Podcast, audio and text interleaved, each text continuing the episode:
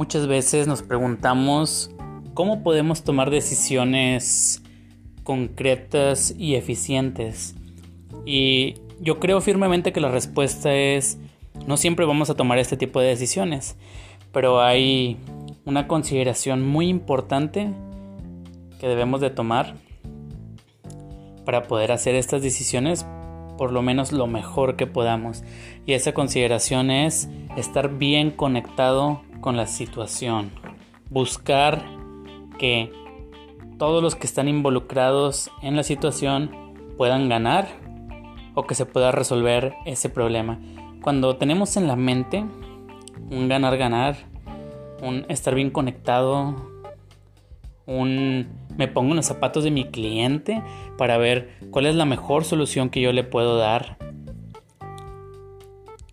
Este tipo de consideraciones me llevan a tomar decisiones que a lo mejor no son el del 100% correctas, pero llevan a tener mucho mejores resultados. Claro que si tenemos este tipo de consideraciones en mente, eh, vamos eventualmente a tomar mejores y mejores decisiones conforme vayamos ganando más confianza, conforme nos vayamos conectando más con la situación, conforme vayamos siendo mejor entendidos, ponernos en los zapatos, es aplicar empatía, la empatía y pues también buscar que realmente todos los que están involucrados en esa, en esa circunstancia ganen.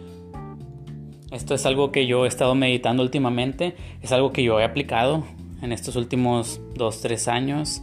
Eh, algunas veces inconscientemente, pero estas últimas veces mucho más consciente de que quizá la, persona a la que yo le reporto pues no siempre va a tener la mejor decisión, ni yo tampoco, pero aquí el punto es que